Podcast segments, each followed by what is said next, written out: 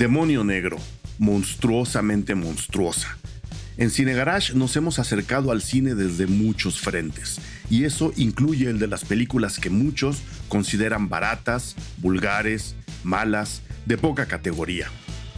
Y es que ese tipo de películas siempre tienen algo que ofrecer, aunque desde la crítica más petulante digan que ese cine no debería existir. Nosotros no lo creemos. Incluso con la peor de las películas hemos encontrado la forma de seguir hablando de cine y al parecer lo hemos hecho de nuevo. Este podcast está dedicado a una película que sin duda estará peleando por el puesto de la peor del año. Demonio Negro, una apuesta alocada, rígida, absurda y desubicada en todos los sentidos. Y le pusimos atención por la sencilla razón de que en ella aparece un tiburón gigante, un megalodón místico que vive en aguas oceánicas mexicanas. Por supuesto, el invitado ideal es Andrés Boludo Durán, no solo porque también es fan de las películas de tiburones, sino porque con él hicimos ya un episodio dedicado a la película Megalodón, que resultó ser uno de los más escuchados en su año. Así que Bolu ha vuelto ahora para hablar de Demonio Negro y sí, pueden asegurarlo. Lo que se dice de la película en este podcast no es nada, nada, nada bueno. Hablemos mal de Demonio Negro, de eso trata este episodio. Yo soy Eric Estrada, esto es Cine Garage, aquí cabe todo el cine. Mi queridísimo boludo Durán, es un gusto tenerte de nuevo en los micrófonos Cine Garage para hablar de una de las peores películas del año, como es costumbre. Depende cómo la veas, amigo. Depende por qué lado la veas. Ah, por eso me gusta. O la mejor. Por eso me gusta invitarte, porque siempre le, siempre le sacamos este buen rollo a las películas que todo mundo tira por la basura. Creo que duró en cartelera dos semanas o una semana y media, una cosa así. Como dos semanas. sí pasó fugazmente por la cartelera. Mil gracias por venir, Bolu. Sabes que es un gustazo para mí, amigo. Y audiencia afortunadamente me recibe bien, sobre todo cuando no hay nadie más que quiera hablar de estas cosas. que conste que no te hablo, no te hablo por eso, ¿eh? Te lo dije no, no hace rato, las cosas que veo por ti, amigo, qué barbaridad. Pero de eso vamos a hablar en este bonito episodio de tu hermoso podcast Cine Garage. Exactamente, vamos a hablar de una película que se llama Demonio Negro, como les decía yo en la introducción. Una cosa, porque es eso, es una cosa dirigida por Adrian Grunberg. Y creo que por ahí podemos empezar a darle este tema al, al, podcast. Antes de entrar a las peculiaridades de la película, que son muchas, ¿no? Una, una de ellas, como decías tú, es el mejor papel de Omar Chaparro. Sin duda. Ahora diremos por qué, pero el mejor papel de, de, Omar Chaparro se realiza, repito, en una película de Adrian Grunberg, que tiene en su haber tiene una película bastante decente. A mí me gustó eh, Atrapen al Gringo con Mel Gibson del ah, 2012. Sí, sí, bastante cotorra. sí. Eh, sí, la verdad, una película de acción, thriller, fronterizo, eh, bastante competente hasta donde, hasta donde recuerdo. Evidentemente, jamás la volví a ver. Pero luego tiene una serie de tele que se llama Aquí en la Tierra. ¿sí? No, pues Ahí en su pues, casa. Ahí en su casa. Luego tiene este Rambo Last Blood, es decir, la película más nueva que tenemos de Rambo. Última sangre, claro que sí. Última sangre. Luego tiene algunos episodios, creo que tres, en Luis Miguel la serie. Mm, ¿Sí? No, órale wow. Y ahora. no, pues todos, todos estamos en esto, ¿no? Uno pica piedra hasta llegar. No, no, está bien, está bien que piques piedra, pero, pero, después de Luis Miguel se aventó Demonio Negro, eso ya no es picar piedra, eso ya es. ya es rascar en la arena queriendo encontrar petróleo. Porque además la película tiene que ver con petróleo, Bolu. Sí, eh, híjole, tengo muchas opiniones al respecto, amigo. ¿De lo del petróleo? sí, de todo, de todo. De todo. de entrada uno llega a esta película y dice, órale, cine de tiburones, que creo que ya es una categoría, una subcategoría del cine. Que a mí me gusta. A mí me gusta, la verdad. O sea, mm, mm. yo, eh, tiburón es una sentó las bases, ¿no? Es el precedente inmediato. Sí. y hay buenas películas de tiburones. Hay una que no me acuerdo cómo se llama. Este, no, no es Megalodón, por supuesto, esa está en otra categoría mucho más arriba. anuncio, tenemos un podcast dedicado a Megalodón, por eso también nos filtramos hasta acá, ¿no? Se llama, si no mal recuerdo, Deep Blue. Es de una chica surfista que queda atrapada en una piedra y el tiburón la está acechando. E, es un thriller bastante intenso. Eh, y debo decir que yo llegué con, mucho entusiasmo. Hay algo particular, yo, yo padezco de, de, talasofobia, me dan miedo las profundidades. Me dan cosas. Pero sí sabes, pero sí sabes nadar. Sí, claro, nado muy bien, a pesar de que el mar casi me ha matado dos veces entendí que el mar no me quiere. Ok. Mi, miedo profundo se llama la película. Miedo profundo. Que dices de Jaume Colette Serra con la gran Blake Lively en el papel. Sí, muy buena película, muy buena película. Sí, sí, sí. Entonces uno llega con mucho entusiasmo. Órale, tiburón. Órale, tiburón. megalodón. A ver, ah. órale, sorprendan, ¿no? En México. Ajá, y de inicio dices, cámara, ¿qué está pasando? Eso, Mar Chaparro. Órale, ya están poniendo la vara aquí. Sí. No vamos a decir si alto o baja, la pusieron aquí. Ahí. Ahí.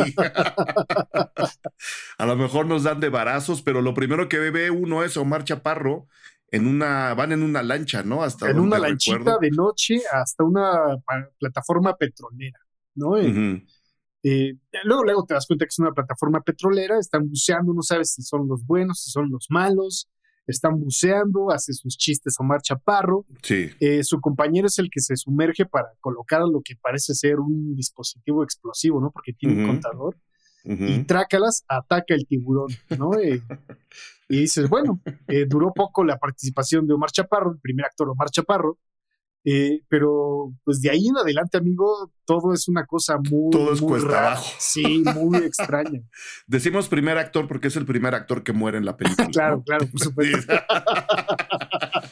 Bueno, no, es el segundo, pero. Es el segundo. Entonces, el segundo actor, Omar Chaparro, muere en un ataque vertical del tiburón que se lo traga saltando en el agua, ¿no? Que es como la peculiaridad de este megalodón. Sí, se come los vehículos. Pero, pero justo, justo ahí es donde empiezan las le voy a llamar así las libertades que se toma la, película. Muchas. Eh, a partir de un guion de Carlos Cisco y Boise Esquerra, que yo la verdad no tenía en el, en el mapa, este, por la sencilla razón de que no han hecho prácticamente nada antes, ¿no? Entonces, este, Vamos con eso. Primero es un megalodón del cual, por lo menos la película Megalodón sí nos explicó más o menos de dónde salió, ¿no? Te lo explican a lo largo de la película. Megalodón en particular lo, desarrolla muy bien. Sí. Acá, este, Primera Libertad. Se supone que están en Baja California, ¿no? En la Baja Sur, exactamente. En la Baja Sur, donde no hay petróleo. Evidentemente. o sea, donde no hay plataformas petroleras en México. Bueno, uno dice, que ahí viene, ahí viene esta familia, este, compuesta por papá, mamá, hijo pequeño, hija eh, adolescente. sí, sí, sí, ¿no? Ella viene, ella viene muy, como, como con muy pocas ganas. Él es Josh Lucas, ¿no? Que, que pues ahí está haciendo su, Pobre, ¿cómo qué mal lo viste a lo largo de la película? Muy mal, eh? muy mal. Eh, no, o sea, perdón que lo diga, pero esta película debería llamarse El monstruo del cliché, man, porque desde las interacciones que están teniendo en la camioneta, para empezar te cuentan un poco la mitología de la película, ¿no? El, demonio negro, solo viene cuando lo llaman. Dices, ah, órale, a ver cómo abordan un megalodón mítico, misterioso, ¿no? Pero desde que empieza la interacción en la camioneta entre la familia, Híjole, mano, diálogos de más, interacciones de más, dices, órale. tensión, no porque, no, porque, no porque haya tensión entre los personajes, sino porque, pues, tensión porque está todo muy mal armado, ¿no? Uno se, siente muy forzado. Se siente todo súper, súper forzado. Pero bueno, van, de, van a. Se tomaron unas vacaciones porque el padre de familia, que trabaja en la Nixon Oil Company, ¿no? Supuestamente va a revisar una plataforma petrolera de la cual es el, el jefe de seguridad. Segunda libertad, van cruzando una jungla frondosa y verde, cosa que tampoco hay en Baja California. no hay en Baja California. pues uno se da cuenta inmediatamente o que están en Florida o que están en, en la península de Yucatán, que además están una al lado de la otra, pero no están para nada en Baja California, ¿no? Entonces, la, esa es la, la, la segunda libertad. Y luego la tercera libertad, que es la peor de todas, y ahí te, lo, ahí te voy a dejar el balón, mi estimado Bolu. Yo lo bajo, yo lo bajo, mano. Este, este tiburón eh, está respondiendo a una explotación extensiva y mal hecha del petróleo, como el dios Tlaloc, que viene a vengar y a rescatar el territorio mancillado por los invasores, a los cuales evidentemente quiere devorar. Tlaloc, Bolut. Híjole, o sea, te adelantaste un montón, qué bueno, porque también habría yo deseado adelantarme en la película. Eh, al principio no te cuentan mucho, es como este güey va a revisar una, plataforma petrolera, el pueblo se ve su. Todo ese, digo, es el monstruo del cliché, man. Sí. Eh, horrible, de verdad horrible. Eh, y ahora que lo mencionas, pues sí, ¿no? Eh, más para tres cuartos de la película te empiezan a explicar esto, este misticismo, ¿no? Para empezar, están mezclando claro que en la Baja Sur, ¿no? Como. Sí. No, como si claro fuera de todo México, ¿no? la gente de hasta acá no, no lo topaba siquiera, ¿no? No, no, no, no. Era más de las etnias del sur de Estados Unidos ahora, ¿no? Eh, gente del desierto, pues. Sí, sí, la gente que estaba en Baja, sí, o sea, era. era creo que estaban más cerca los, los, Raramuri que los Azteca, man. Por supuesto, por supuesto. Empiezan a explicar esta suerte de mitología extraña. Eh, y te digo, más hacia tres cuartos de la película te empiezan a explicar por qué se convierte en una carta de amor al planeta, ¿no? no, por favor, no lo explotemos. qué barbaridad, amigo, es muy difícil. y luego resulta que a la hora de finalmente acercarse a la, plataforma petrolera donde este hombre quiere llegar, que además llega en una lanchita realmente. Bueno, antes, antes de eso, sí quiero contextualizar este, cuidados que debe uno tener cuando tu podcast se vuelve internacional.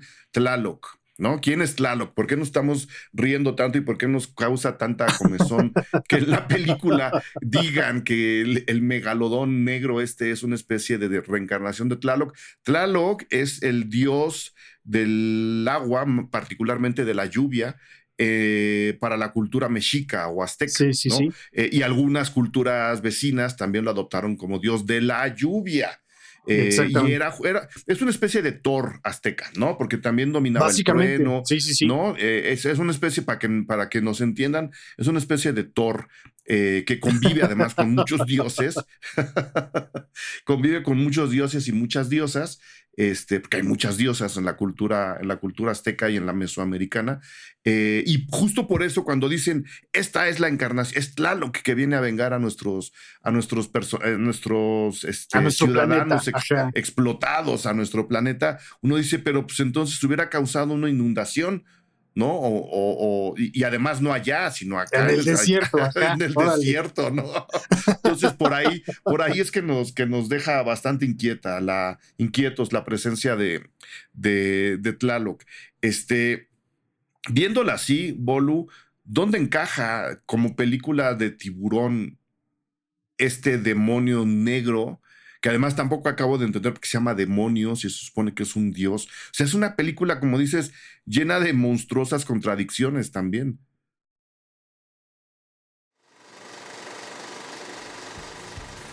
Hola, yo soy Eric Estrada, director editorial de Cine Garage, y vengo a invitarles a que se inscriban a nuestro perfil Patreon en www.patreon.com diagonal Cinegarage. La gente inscrita en este perfil es el soporte fundamental de estos podcasts. Gracias a su apoyo es que podemos seguir produciendo este podcast para todo el mundo y gracias a ellos y a ellas es que podemos seguir hablando de cine en estos episodios. Ayúdenos a que este podcast se siga produciendo, que tenga todavía más alcance. Suscríbanse al perfil Patreon de Cine Garage en www.patreon.com diagonal Cine Garage. Además, ahí encontrarán contenido exclusivo solamente para la gente inscrita ahí, desde críticas a los estrenos en cines, en streaming, cobertura amplia y calificada de festivales de cine, descuentos a nuestros talleres, acceso a los cineclubes y a las actividades que tenemos con todos y todas las personas que se han inscrito al perfil Patreon. Ahí les esperamos, vengan a hablar de cine, disfruten el contenido exclusivo y por supuesto apoyen la producción de este podcast en www.patreon.com diagonal cinegarage.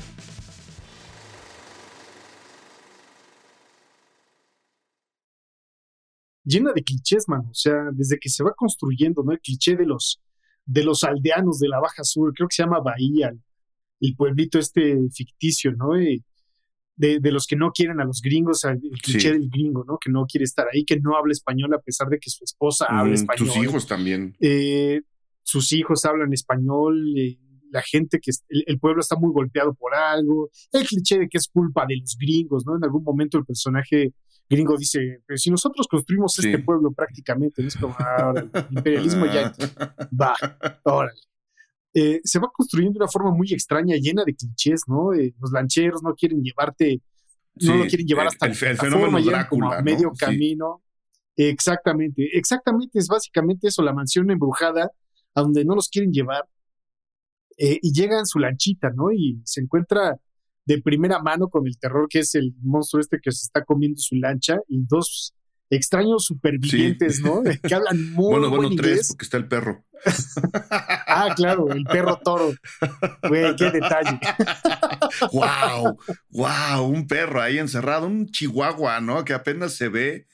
claro, güey. O sea, más adelante entiendes que, vaya, pues sí, alerta de estropeo, el personaje mexicano que está en la plataforma dueño del perro sobrevive porque, claro, tiene un motivo Claro. para sobrevivir, que El es el perro, ¿no? Qué horrible que se hubieran comido al perro, es lo que yo pensé, ese perro se va Sí, a morir. ese perro cabe en un taco, ¿no? Si, le- si tienen hambre, caben, o sea, esos perros caben en una tortilla, ahí está tu taco de perro.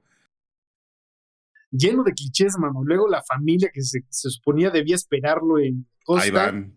tiene que huir porque clichés de mexicanos gandallas se quieren pasar de lanza, hay una pelea en un bar, le dan dinero, porque ahí todos son Sí, sobornables, todos. le dan dinero al lanchero, brillo de los dólares verdes y ahí van a la plataforma, ¿no? Entonces, ya están todos juntos, eh, básicamente en la mansión embrujada, y lo que empieza a pasar en esa plataforma es muy extraño, mano. Eh, siento que la narrativa padece de muchas cosas, a veces va muy a prisa, a veces tiene cosas más, el perrito está ahí presente, es un personaje importante, no, no sé, man, es, es muy extraño. Porque la película, pues sí, ya, si, si lo que querían era explotar la idea del, del tiburón, del megalodón, pues el, ellos están en una plataforma petrolera, a menos que no entren al agua, pues no tienen nada que hacer. Es decir, Claro, nos tienen que entretener una hora y media con un tiburón que prácticamente nunca vemos, porque esta gente, pues eventualmente, no, o sea, ca- prácticamente nunca entra al agua tampoco. Y luego ahí se inventan unas cosas de vamos a hacer lanchas con unicel. Y vamos a, este, a parchar, no, vamos a parchar la- los, la- las lanchas eh, salvavidas con unicel. Y la, la hija de repente se convierte en la química que resuelve. La verdad, la verdad, si no la vieron, si no la vieron, este, no, No la la vean. Es la mejor manera, la mejor manera de ver esta película es, pues no sé, alguna sustancia alucinógena que nos, que, que, le- que le dé un poco de coherencia a, un, a una película de tiburones en donde pues, el tiburón, digo, el tiburón de Spielberg tampoco se ve, pero está presente toda la película. Aquí hay Claro. partes enteras de la película en donde el tiburón no importa, en donde realmente es casi, casi el fantasma que no puede entrar a la casa y uno Es- dice, bueno, ¿y para qué, no? claro, claro. eh, fíjate, al principio comienza esta mística, ¿no? De es un demonio. Eh, y al principio, de cuando Omar Chaparro y compañía, hay una suerte de alucinación, ¿no? Uno de Ah, porque, porque se supone que, induce imágenes en la mente de las, de las personas, que, que luego se les olvida, pero Claro, el misticismo de este tiburón se comienza a construir un demonio, un tiburón que hace ver alucinaciones a la Mm. gente. Órale, eso está, está padre. Y ahorita mencionaste tiburón. Tiburón se construye a partir del miedo, ¿no? De la Sí. sugestión, de que está ahí el tiburón, la música, las escenas, la aleta. Eh, en, en esta película, a pesar de que tienen estos elementos a la mano, de repente los sueltan y aparecen de vez en cuando y terminan por no construir bien al personaje principal, que es el tiburón, ser el demonio sí. negro. Eh, porque empieza el conflicto, pasa de ser el, el tiburón y el demonio y los tiene ahí aislados, sin salida, al ser un conflicto de intereses en la compañía. Este güey eh, fue un mentiroso, se la de corrupto, ¿no? corrupto, Que es el- los otros clichés, ¿no? El jefe de seguridad que es corrupto y que por eso la plataforma está en el estado en el que está. O sea, cosas que uno va adivinando 20 minutos antes en la, en la, en la- en la película. Este, y, y, pues sí, si uno lo compara con la divertida que te pones en Megalodón, la verdad, viendo esta idea, por ejemplo, de la sugestión mental, se les olvida. Viendo la idea de la amenaza es el tiburón, se les olvida. Viendo la idea de que mi familia se está desintegrando, se les olvida, luego se acuerdan y luego se vuelven a olvidar del tema. Es una película realmente ejemplar si ustedes quieren saber cómo no escribir una película de suspenso y de, y de acción, porque ni siquiera nos hemos metido con los efectos especiales, ¿no? Que también están hechos con, o sea, con, no voy a hablar del presupuesto porque hay muchas películas que se hacen muy bien con poco presupuesto, eh, son muy, de, muy poca imaginación y creo que eso es, creo que esa es la gran carencia de esta película, tiene muy poca imaginación y creyeron que yendo como de capítulo en capítulo en una historia que se pudo haber resuelto en, en 40 minutos, creyeron que con eso eh, iban, iban a salvar el, el día y pues la verdad no. Es una película completamente carente de, de imaginación. Yo no me imagino, Bolu, en qué estaba pensando Mar Chaparro cuando dijo, órale, le entro. No sé, mano. Eh, las, las, rentas han de estar caras en Los Ángeles, ¿no? Y tiene que pagar las cuentas. Porque, vaya, Megalodón de Meg, ¿no? Con Jason Statham. Pues sí, es un hombre de acción y todo, pero está pensada como una película ridícula. Sí siento yo. Es como Sharknado, ¿sabes? Es, eh, vamos a hacer una película tan ridícula que esté entretenida. Y esta, no, de repente trata de ser demasiado mm. seria, ¿sabes? Eh, eh, empieza a abordar como estos temas místicos, de repente es una carta de amor, te digo, al planeta Tierra, ¿no? Es que estamos explotando, Tlaloc se está vengando, porque claro, el derrame petrolero es un personaje también principal de la historia. Y yo a veces me preguntaba, ¿será el derrame, el petróleo, lo que está haciendo alucinar? Como, como, que los vapores subían y los hacían alucinar. claro, porque cuando hay gasolina en el agua, cualquiera que ha ido al malecón de Veracruz huele la gasolina en el un agua. un chemo gigante, ¿no? En pocas palabras. Ajá, y tiene elementos muy extraños que, que terminan, en vez de aportarle, quitarle a, la película, ¿no? Cuando llega, por ejemplo, el gringo a la plataforma y se encuentra todavía el equipo de buceo eh, despedazado de los que ya se comió ahí flotando. Es como. Mm. Mm, vaya, no me construye nada, le falta atmósfera. El mar está bien tranquilo, todo el Nunca llueve, ¿verdad? No hay olas. pero al final, pues, evidentemente, pues ya se van, ¿no? Pero sí es cierto. Ajá, pero, pero encuentra el visor con la sangre todavía ahí como. ¿Cuánto tiempo lleva ese visor ahí que no se le ha enjuagado? Nadie lavó esto, demonios. Ajá, tiene, tiene elementos que, te digo, más que aportarle, le quitan mucho a la historia. Eh, te desvían la atención, ¿no? De lo que está pasando. Y de repente pasa de ser una película ahí que trata de construirse sobre la mítica de una criatura extraña, divina quizá, a ser una pelea hacer Big Brother, ¿no? Están encerrados en la plataforma y de repente ya es una película de conciencia ecológica. Es como, ah, órale. que luego tampoco cierra, pero, pero vamos por ahí. Es aquí donde yo voy a lanzar una, una recomendación. Este, si alguien quiere ver, porque este, este demonio negro, más allá del nombre, eh, pues tiene ahí algunos elementos del terror como muy mal acomodados, como para como para aguantar al guion a que, a que llene la, hora y media que, dictan los cánones del cine comercial, ¿no? Si alguien de verdad está interesado en o interesada en una película de ahora sí terror, ahora sí con conciencia verde y con discurso ecológico, bien escrita, bien, este, bien armada, ¿no? Una película bastante interesante. No sé si tú viste eh, Las Ruinas, Bolu una película del 2008 eh, de Carter Smith, en donde unos turistas gringos, este, evidentemente, eh, viajan a la península de Yucatán, ¿no? Y desacralizan una pirámide que está evidentemente hundida en la jungla, ¿no? Están, porque pues, la península de Yucatán es gigantesca y hay todavía muchas zonas arqueológicas que no se han podido limpiar. Estos llegan a una especie de pirámide ahí perdida y a la hora de desacralizarla, pues empiezan a, ocurrir cosas pues, bien, bien gachas, ¿no? Es una película muy sangrienta, es una película muy gore, este, pero el discurso detrás de la película es justo ese, ¿no? Del cuidado al planeta, del respeto a, las plantas. No sé si la pudiste ver, Bolu. No, no, eh, y habría preferido ver esa que, esta, honestamente, porque esta, te digo, desde que inicia, vaya, fundamenta toda su historia en, un imaginario que no calza ni con el lugar geográfico, ni con la cultura, ni, es como, no les estoy creyendo nada desde un inicio, ¿saben? No les creo nada. Eh, y cuando te fundamentas en, vaya, en la realidad, ¿sabes? Todavía tienes esa credibilidad y dices, órale, te la estoy creyendo, puede que, sea real. Pero esta no tiene ni pies ni cabeza a mano, como que se comió el tiburón. Eh, pero, híjole, sí, sí padece y cogea de, de todos lados, diría, diría yo. Y pues sí, es, es una película, sí va a entrar en la lista de lo peor de lo peor del, del, año. Y yo nada más quería incluirla, pues bueno, para cotorar contigo, mi querido Bolú, para, saludarte este, y para, para comprobar a mucha gente, ¿no? Que pues aquí se habla de cualquier tipo de películas, tanto de las buenas, buenas, buenas, como de las malas, malas, malas.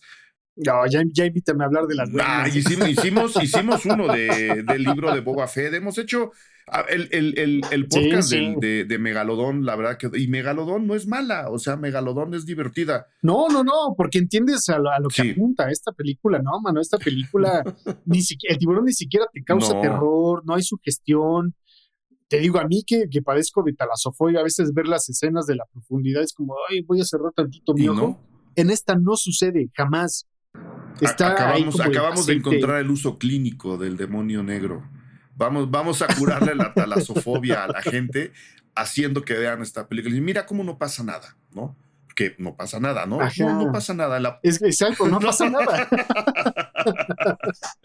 Algo más que quieras agregar. Eh, sé que es un podcast fugaz, pero la verdad es que la película tiene tan poca profundidad que no sé en qué momento pensaron que, había un megalodón en sus, en, sus, en sus océanos vacíos, ¿no? Donde además no hay nada más. Parece que el megalodón vive ahí, nada vive ahí solo. ¿Algo más que quieras agregar de esta película, mi queridísimo Bolo? Pues que el final Creo que es lo más sólido, amigo. O sea, ese final, ¿no? Este caso de redención del gringo este que por su culpa están en esta situación, pues se redime un poquito ahí, ¿no? Medio forzado también, eh, con un discurso paternal de amor y te dejo ahí mi reloj al niño, pero se redime un poquito, es como, árale, por lo menos concluyeron ese arco, ¿no? De redención de este sujeto que vaya, no sé quién sea el personaje principal de la película. A veces parece ser el demonio negro, a veces parece ser este sujeto, a veces parece ser el petróleo, parece ser la explotación, ¿no? De, los recursos, parece ser Tlaloc. No tiene ni pies ni cabeza, mano, es una película muy, muy floja. Eh, sí dura una, una hora cuarenta, pero se pasa rapidísimo porque pues, es como ver un episodio de La Rosa de Guadalupe. La Rosa de Guadalupe con mandíbulas. te echas tu pestañita y con eso se va rápido, rápido la película. Pues ahí está. No, no, no vamos, no vamos a darle más vueltas, no lo merece. Queríamos hablar de ella, pues porque de repente es, divertido cotorrear malas, malas películas. Este, por ahí está la película, se la van a encontrar fácilmente. Seguro va a llegar a plataformas, ¿no? Porque es, es de esas películas que, con las que uno sobrepasa el desayuno de la, de la cruda. Es decir, si amanecen con resaca y tienen que desayunar en casa, pónganla de fondo, ¿no? Pónganla de fondo, desayunen mientras tanto, dura justo el tiempo de un desayuno con resaca y ya, es la experiencia que necesitan con, con Demonio Negro. Nomás dar, dar la diferencia, ¿no? Y que, lo, pensé hace rato que dijiste. Cuando uno ve Megalodón, se da cuenta que estaban conscientes que su película era alta, que contenía altas dosis de, de ridículo y en consecuencia se divirtieron haciéndola. Cuando uno ve el demonio negro, uno se da cuenta que, la, que, que la, el equipo de producción sabía que tenían una película con alto contenido de ridículo y decidieron tomársela en serio para que no se notara lo ridículo. Y el resultado es justo lo que acabas de decir, Bolu, ¿no? Se la toman tan en serio que la película no acaba contando nada. O sea, Megalodón, porque, insisto, este género, subgénero del cine de tiburones, pues está inspirado, sí, por, por tiburón, ¿no? Eh, ¿Cómo hacemos que dé miedo, pero también esté entretenida? Tenemos un hombre de acción, vamos a hacerla entretenida, divertida, hay explosiones, hay vehículos, hay persecuciones. Esta no, o sea, Sharknado, te digo, lo hace muy bien. Son tiburones, vamos a hacerlo tan ridículo que te vamos a hacer reír. Esta no. pasa, en ningún momento sucede. El perrito, que es el elemento gracioso de la película, tampoco brilla, es como, chale, o sea, Si no tienen de otra, véanla. Yo recomiendo en un autobús de esos flecha roja en camino a Querétaro.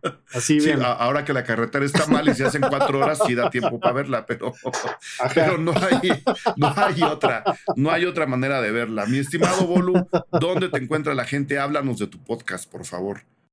A mí me encuentran en Twitter e Instagram como arroba Durán, ya lo saben, ahí estoy poniendo pues tonterías todo el tiempo, soy muy honesto. y me encuentran en el podcast El Fandalorian, que ahora es parte de la familia de Pikey Network junto al Hype, junto a mis queridos Mario Flores y Antonio Faller Uribe, El Fandalorian. Ahora no solo hablamos de Star Wars, hablamos de muchas ñoñadas y pues la pasamos bastante bien. Y ahí muy bien, muy bien. Ya están los lunes de cada los lunes de cada 15 días. Es, un, es un podcast quincenal. Y pues aquí en Senegal. Aquí, no hay, varios podcasts con, con, el Bolu, este, que pues sí, primordialmente viene a hablar de cosas malas, pero hay, hay varios por ahí en donde hablamos de películas, películas muy, muy decentes. Las, las iré sacando en el Twitter este, Cine Garage. Eh, a, la, gente inscrita en el Patreon de, de, de Cine Garage, les voy a poner ahí la liga, eh, no la liga, la, la lista de plataformas donde pueden no ver El Demonio Negro. Este, haré una lista con recomendaciones de otras películas para que no tengan que ver esta. Este, empezando por la de las ruinas y acabando con otras de animales enojados, que donde esta también pretendía encajar y no encajó. Entonces, los vamos a dejar ahí. Este, nos vamos eh, rezándole a Tlaloc para que en la ola de calor que está abrazando a México nos dé un respiro y llueva un poquito, Tlaloc. Ese, esa era la onda, no hacer una película tan mala. ¿No? el único demonio en este momento es el calor, amigo, que me tiene pegado a la silla. Eh, Demasiada información, eh, Hasta luego. Vámonos, amigos. Gracias. Gracias por escuchar Cine Garage. Si nos escuchas en Apple Podcast, regálanos una reseña para que más gente descubra este podcast. Suscríbete a Cine Garage siguiéndonos donde sea que escuches este programa para enterarte de nuestros próximos episodios. Cine Garage es parte de Sonoro. Ingresa a sonoromedia.com para escuchar más de los podcasts que aquí se producen. Este episodio fue producido por Brenda Bulnesmeni, Fernando Santamaría. Agradecimientos especiales a Paco de Pablo y Héctor Fernández Mosqueda.